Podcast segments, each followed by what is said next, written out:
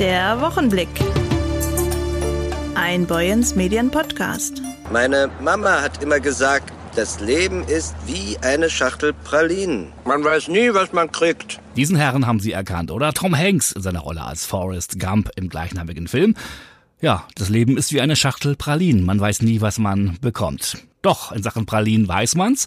Die wohl größte Praline Schleswig-Holsteins, die geht ab Sonntag stückchenweise in Meldorf für einen guten Zweck über die Ladentheke. Ich bin Jörg Lotze. Willkommen zur neuen Folge unseres Boyens Medien Wochenblicks. Sie bringt etwa 100 Kilogramm auf die Waage und liegt auf einer Platte im Teespeicher in Meldorf. Auf der Praline sind die Umrisse Schleswig-Holstein zu sehen, darüber und darunter die Firmenschriftzüge von Wagner Pralinen, die diese Praline hergestellt haben, und dem Teespeicher. Außerdem das Logo der Deutschen Lebensrettungsgesellschaft und das der Meldorf Seals, dazu ein Rettungsring und ein Wasserball aus Marzipan, alles in einem Meer aus Blau. Doch was ist der Hintergrund des Ganzen? Boyens Medienredakteurin Dana Müller sprach mit Kerstin Jakobs, der Inhaberin des Teespeichers. Was erwartet die Besucher hier im Teespeicher am Sonntag? Um 12 Uhr wird die größte Pralinie Dithmarschens, wahrscheinlich auch Schleswig-Holstein weit, von Wagner aus Brunsbüttel hergestellt, angeschnitten. 100 Gramm Stückchen werden dann verkauft für einen guten Zweck. Es geht komplett an die Seals und ans DLRG Meldorf. So eine riesengroße Praline einfach mal live zu sehen, ist einfach nur einzigartig und unglaublich. Wie groß ist sie? Die Platte, auf die sie steht, ist zwei Meter mal ein Meter und äh, wir haben vorhin nachgemessen und wir waren, glaube ich, gewesen bei 99 mal 1,55 Meter und 7,5 Zentimeter hoch, wenn ich das noch richtig entsinne. Aus einer kleinen Idee ist ein Meisterwerk geworden. Eines, das mit viel Liebe und vielen Details umgesetzt worden ist. Zu 100 Gramm für 5 Euro soll die Praline häppchenweise verkauft werden. Anschnitt ist jetzt am Sonntag um 12 Uhr. Und wie gesagt, der Erlös soll an die Meldorfer DLRG und die Meldorf Seals gehen, um sie bei den Schwimmkursen für Kinder zu unterstützen. Also wenn Sie mal wieder Lust auf was Süßes haben und gleichzeitig Gutes tun möchten, dann schneiden Sie sich mal ein Stückchen ab von der größten Praline der Welt im Teespeicher in Meldorf. Guten Appetit! Wut und Angst, das seien die Empfindungen gegenüber seinem Vater, sagte dessen Sohn jetzt im Haider Mordprozess. Der 13-Jährige schilderte ein von verbaler und körperlicher Gewalt geprägtes Familienleben. Das Verfahren, in dem sich ein 54-Jähriger wegen Mordes an seiner Frau sowie Vergewaltigung vor dem Landgericht Itzehoe verantworten muss, ist mit der Vernehmung des gemeinsamen Sohnes und heute zweier Polizisten fortgesetzt worden. Der tödliche Schuss ist am 31. Oktober im vergangenen Jahr in Heide abgefeuert worden. Die Sexualstraftat soll der Beschuldigte im März vergangenen Jahres in Chemnitz begangen haben, wo die Familie seinerzeit wohnte. Der Junge, der als Nebenkläger von einem Anwalt vertreten wird, musste laut Beschluss der Strafkammer nicht persönlich vor Gericht aussagen. Stattdessen wurde die Videoaufzeichnung einer im Dezember 2022 geführten richterlichen Vernehmung im Gerichtssaal ausgestrahlt. Es ist eine traurige Odyssee, die den Jungen und seine Mutter nach Dithmarschen führt, wo das Leben der 37-Jährigen auf tragische Weise endete. 2016 war die Familie in die sächsische Stadt Chemnitz gezogen. Zuerst war dort alles okay. Dann wurde der Vater strenger, sagte der Teenager. Zunächst sei die Mutter, dann auch er selbst geschlagen worden. So wie es der Junge schildert, scheint die Aggression ein bestimmender Charakterzug des Vaters zu sein. Er berichtet von zwei Halbgeschwistern in Aserbaidschan und der dort ebenfalls lebenden ersten Frau seines Vaters. Deren Ehe sei wegen dessen Gewalttätigkeit zerbrochen. Das gleiche Muster wiederholt sich in der zweiten Ehe. Irgendwann sei er mit seiner Mutter abgehauen, von ihm berichtet der Junge. Zuvor sei seine Mutter am Kopf verletzt worden, habe viele blaue Flecken gehabt. Für Beschimpfungen und Schläge reichte es demnach schon, dass sie eine Jeanshose getragen habe, was dem Mann nicht gepasst habe. Die Flucht vor dem Ehemann und Vater führt zunächst zu Freunden, dann ins Chemnitzer Frauenhaus, sowie anschließend in Einrichtungen nach Singen und Dithmarschen. Dann hat uns mein Vater gefunden, sagte der Junge. Wie bleibt unklar. Am besagten 31. Oktober sind Mutter und Sohn zu Fuß in Heide unterwegs. In ihrer Nähe stoppt ein Auto. Ich habe einen Mann aussteigen sehen, sagt der Jugendliche. Er habe zunächst nicht gewusst, um wen es sich handelt.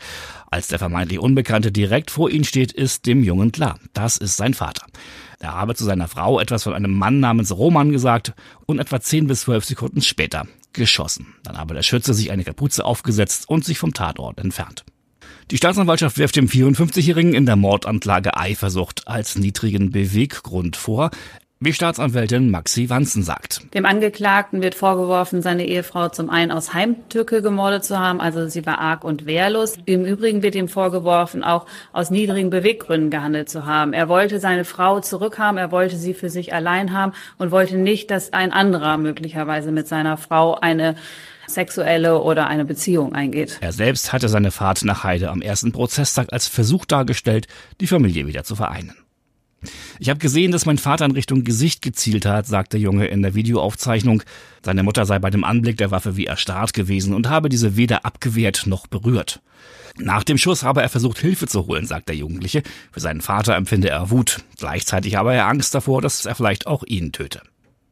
Anscheinend hat die Frau mit ihrem Tod gerechnet. Eine Bekannte der 37-Jährigen war am zweiten Prozesstag als Zeugin geladen. Einen Satz habe das spätere Opfer stets wiederholt, erinnerte sich die Frau im Zeugenstand. Wenn mein Mann mich findet, bringt er mich um. Wir halten Sie über den Fortlauf des Prozesses und natürlich auch das Urteil, das im Spätsommer erwartet wird, auf dem Laufenden. Lesen Sie die ausführlichen Berichte unseres Redakteurs Dieter Höfer in den Zeitungen von Boyens Medien oder online unter boyens-medien.de. Solche Einsätze braucht niemand. Schon gar nicht die ehrenamtlich tätigen Männer und Frauen der Haider Feuerwehr und auch schon gar nicht an einem Wochenende. Gleich zweimal sind die Einsatzkräfte am vergangenen Sonntag ausgerückt, um nach kurzer Zeit feststellen zu müssen, dass sie sogenannten böswilligen Fehlalarmen aufgesessen waren. Zunächst wurden sie in die Feldstraße gerufen, weil es in einem Privathaus zu einem Gasaustritt gekommen sein soll. Angeblich sollten Menschenleben in Gefahr sein. Beim Eintreffen der Feuerwehr stellte sich alsbald heraus, dass es weder Gasleck noch Gefahr gab. Offenbar hatte ein Unbekannter mittels Notruf-App eine entsprechende Nachricht abgesetzt. Fünf Stunden später ein weiterer Alarm und wieder hatte sich jemand einen üblen Scherz mit der Feuerwehr erlaubt. Diesmal ging es mit Drehleiter Richtung Butendiek, wo im regionalen Bildungszentrum eine Benefizveranstaltung unter dem Motto Tanz in den Mai stattfand. Sowas ist maximal ärgerlich und einfach nur dumm. Auch hier sind wir wieder nur für reinen Blödsinn gerufen worden, sagt Heides Wehrführer André Eichert. Fehlalarme sind mehr als ärgerlich, denn sie binden nicht nur Kräfte, die im Falle eines richtigen Einsatzes dann fehlen. Maurice Dannenberg aus Boyens Medienredaktion sprach mit dem, ja, verärgerten Haider Wehrführer. Ahoi, ja. Gestern mal tagte ja Feuerwehr Leute und letzte Woche gab es einen ganz wichtigen Einsatz für die Feuerwehr Heide. Sogar zwei und beides waren Missbrauch von Notrufen und Nothilfemitteln. Ja, ähm, das waren tatsächlich an einem Wochenende zwei Einsatzlagen, die durch ein fingiertes Szenario beziehungsweise durch eine mutwillige Fehlnutzung einer Notrufeinrichtung provoziert worden.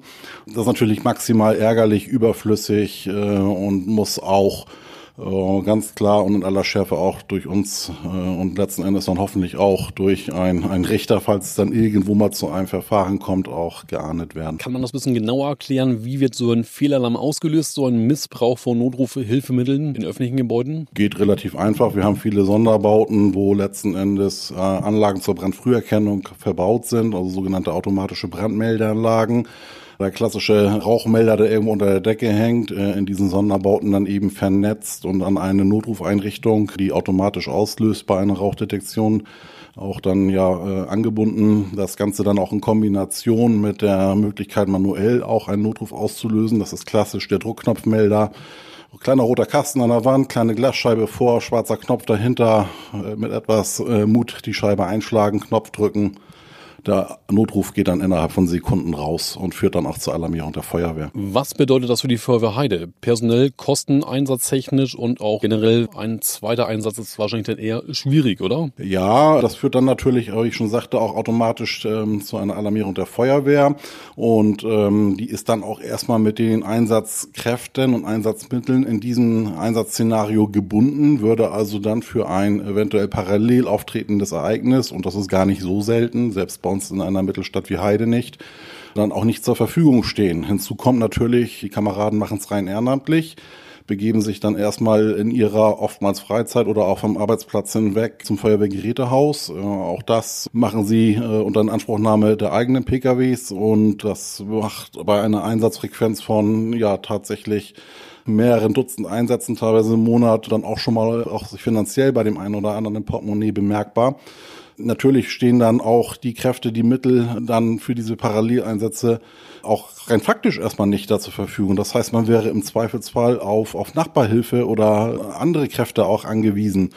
Was natürlich, ja, völlig irre eigentlich ist, wenn man mal überlegt, nur weil einer da Langeweile hat und meint, er müsste jetzt mit zum Spaß so einen Knopf drücken, die Feuerwehr da auf die Straße bringt. Ja, sowas ärgert mich schon, weil letzten Endes macht es ja jemand dann auch ganz bewusst. Ähm, mag sein, dass es da Gründe für gibt, die äh, ihn da in seiner Urteilsfähigkeit irgendwo einschränken, ja, ändert aber an der Tatsache als solches nichts. Dann hatten wir ein weiteres Szenario, ja, da hat man tatsächlich sich an der Notruf-App, die also auch für Taubstumme eigentlich primär gedacht ist, den Spaß draus gemacht, ein sehr fragwürdiger Spaß, darüber einen Notruf abzusetzen, der dann auch ein Szenario zur Folge hatte, wo auch äh, ganz akut ein Menschenleben in Gefahr zu erkennen war im Rahmen des ähm, geschilderten Notrufs. Das hat dann auch für uns in der Alarmierung den Umfang eines Vollalarms, weil wir natürlich schnellstmöglich dann auch den Leuten helfen wollen. Der Adrenalinpegel ist auch nochmal ein anderer. Ja, und das heißt Menschenleben in Gefahr und jede Einsatzfahrt, auch jede Fahrt zum Gerätehaus hat also ein deutlich erhöhtes Unfallrisiko für jeden Einzelnen und auch für den, für den Fahrer eines Einsatzfahrzeuges. Also das ist schon einfach auch ja sehr sehr unfair, auch uns diesen unnötigen unnützen Risiko auch auszusetzen. Und das ärgert mich, ja. Äh, was für eine Strafe kann der Verursacher erwarten bei solch einer Tat? Ja, häufig ist ja so ähm, der, der Irrglaube da, äh, man ist anonym. Man ist anonym im Internet. Äh, man kann seine Nummer vielleicht mit dem Handy unterdrücken. Ja, kann man. Das heißt aber nicht, dass die Nummer nicht übertragen wird. Also in aller Regel lassen sich die Verursacher eines solchen fingierten Notrufes ähm, relativ gut auch ermitteln. Und ähm, das wird hoffentlich zum einen dann auch von seitens der Strafermittlungsbehörden, äh, Kraftamtes dann oder von Amts wegen, wie es so schön heißt, auch verfolgt. Zum anderen werden wir aber auch immer über den Träger der Feuerwehr, also sprich die Stadt Heide in dem Fall, darauf drängen, dass also sämtliche sich aus diesem Einsatz ergebenden Kosten und Folgekosten dem Verursacher dann auch in Rechnung gestellt werden. Das können auch schnell mal mehrere tausend Euro sein. Wie sieht aktuell die Lage aus für die Feuerwehr Heide? Ja, wenn man mal so in äh, den Mehrjahresvergleich guckt, da muss man ganz klar sagen, ja, wir haben hier keine Langeweile. Einsatzaufkommen ist wie auch in den vergangenen Jahren hoch. Im Rahmen der Mittelstädte liegen wir also da tatsächlich auch im Durchschnitt.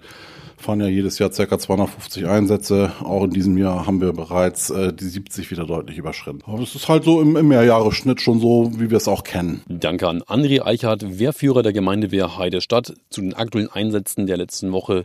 Zwei Fehlalarme, zwei Missbrauche von Notrufhilfemitteln. Dankeschön, Maurice. Fehlalarme bewusst auszulösen ist kein dummer Junge-Streich, sondern kann im Zweifel nicht nur teuer werden, sondern sogar Menschenleben in Gefahr bringen. Um in Dithmarschen die Energiewende zu erblicken, braucht es meist nicht viel. Eine Windkraftanlage ist oft schnell im Blick. Durch die viele Energie wird sich die Zahl der Umspannwerke aber erhöhen. Der Vorstand der Netztechnik der Schleswig-Holstein Netz AG, Dr. Benjamin Merkt, sprach während des dritten Infrastrukturforums Energieküste von 21 neuen Umspannwerken, die die SA Netz im Land plant. Das Netzwerktreffen von Energiewirtschaft, Industrie, Verwaltung und Politik schaute in dieser Woche im Elbe-Forum auf den Netzausbau und auf die Kapazitäten, die Brunsbüttel für die industrielle Entwicklung hat. Unser Redakteur Burkhard Büsing sprach am Rande des Forums mit dem Staatssekretär des Energiewendeministeriums Schleswig-Holstein, Joschka Knut. Herr Knut, Sie haben als Staatssekretär zu dem dritten Infrastrukturforum der Energieküste eingeladen. Was sind die drängenden Themen, die sich jetzt im letzten Halbjahr hier angesammelt haben? Die Palette der Themen ist riesengroß. Das geht vom Ausbau der Stromnetze. Die Übertragungsnetzbetreiber haben das erste Mal einen Zielplan für ein Klimaneutralitätsnetz vorgelegt, über die Umrüstung von Gasinfrastruktur hin zu Wasserstoffinfrastruktur, den Aufbau der Wasserstoffinfrastruktur, die Frage der Flächenentwicklung hier vor Ort in Brunsbüttel bis zur Frage des Marktdesigns, das wir auf Bundes- und EU-Ebene miteinander beeinflussen müssen. Also insofern eine Riesenpalette, große und engagierte Themendiskussion hier aber auch das Ganze geht. Sie deuten das schon an von der bundespolitischen Ebene bis auf die direkte Bedeutung vor Ort. Welche Herausforderungen haben sich denn jetzt hier im Laufe des Vormittags für die Westküste, insbesondere für Brunsbüttel, herausgestellt? Ich glaube, das Besondere an Brunsbüttel ist, dass wir auch bei den Herausforderungen sozusagen die Kurzfrist genauso wie die Langfristperspektive im Blick behalten. Also wie sorgen wir kurzfristig für Versorgungssicherheit und Akzeptanz für Infrastrukturen? Wie schaffen wir es aber auch langfristig, die Transformation bestehender Industrie wie künftiger Industrie hinzubekommen? Und dafür eben die Flächen, die Verfahren, die Beteiligung auch jeweils zu gewährleisten und das unter den richtigen Marktrahmenbedingungen. Das waren die Hauptdiskussionspunkte tatsächlich. Sie sprechen auch das Thema Akzeptanz an, haben ein Podium geleitet, auf nachdem auch Vertreter des BUND beispielsweise zu Wort kamen, die sich nach wie vor gegen das LNG-Terminal wenden und einsetzen. Wie sehen Sie dort die Diskussionskultur zum einen und zum anderen auch die Möglichkeiten überhaupt zusammenzufinden in den Positionen?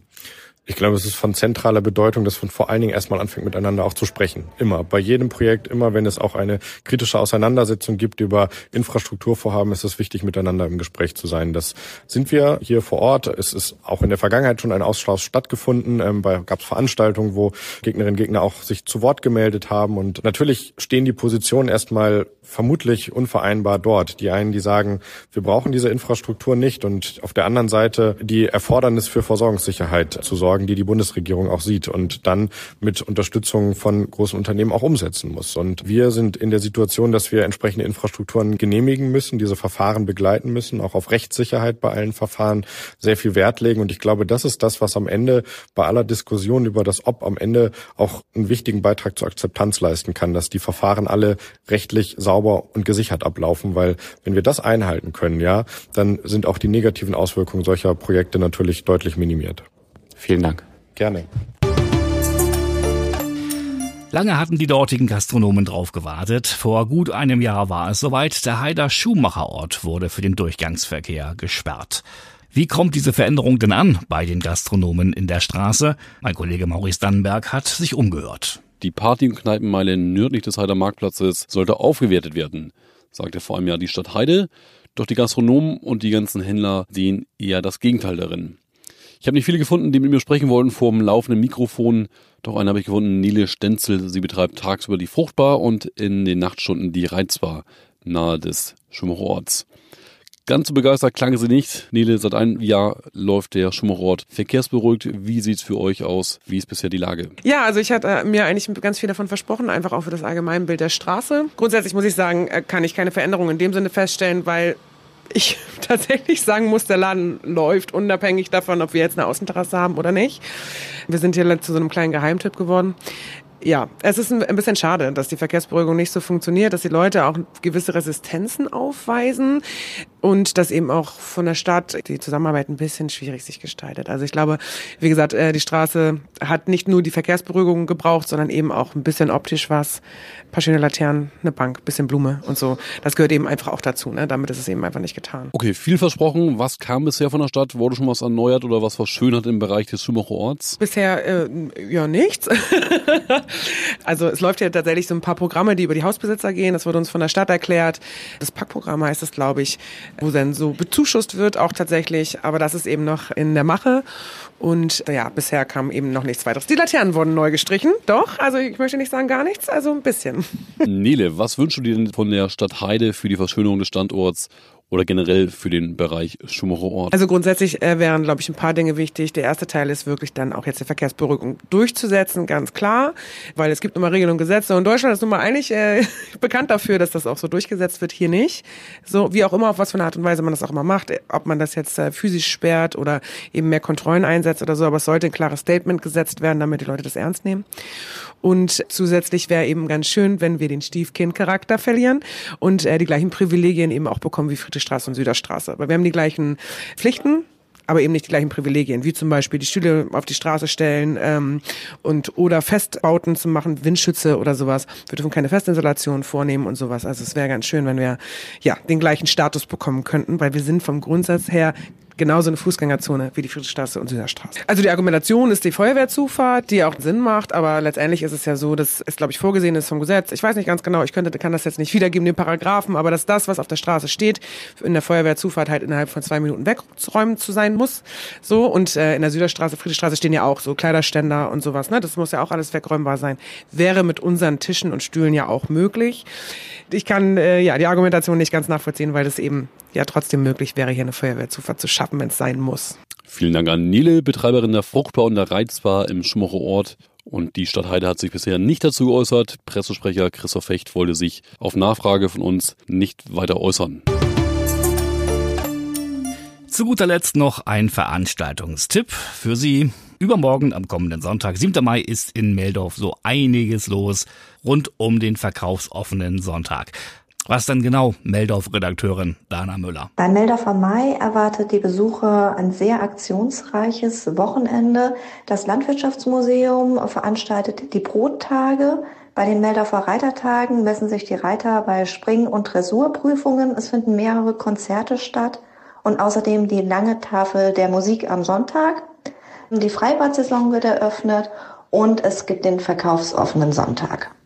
Und auch Boyens Medien ist dabei mit der rollenden Redaktion unserem hübschen VW-Bully aus den 50er Jahren. Und zu finden ist er in der Innenstadt. Am Start sind Meldorf-Redakteurin Dana Müller sowie auch unsere Chefredaktion Stefan Kahl und Michael Behren freuen sich auf Gespräche mit Ihnen, liebe Leserinnen und Leser. Und wir werden Podcast-Beiträge aufnehmen. Der Bulli ist nicht zu übersehen. Sie finden ihn vor dem Geschäft von Warns in der Meldorfer Gehstraße. Und damit geht diese Folge zu Ende. Ich darf Sie ins Wochenende entlassen, Ihnen ein schönes selbiges wünschen. Machen Sie was draus. Die Redaktion hatten heute Dana Müller, Dieter Höfer, Maurice Dannenberg, Burkhard Büsing und meine Wenigkeit. Ich bin Jörg Lotze und empfehle mich zu Einkaufspreisen. Tschüss, bis nächste Woche. Der Wochenblick. Ein Boyens Medien Podcast.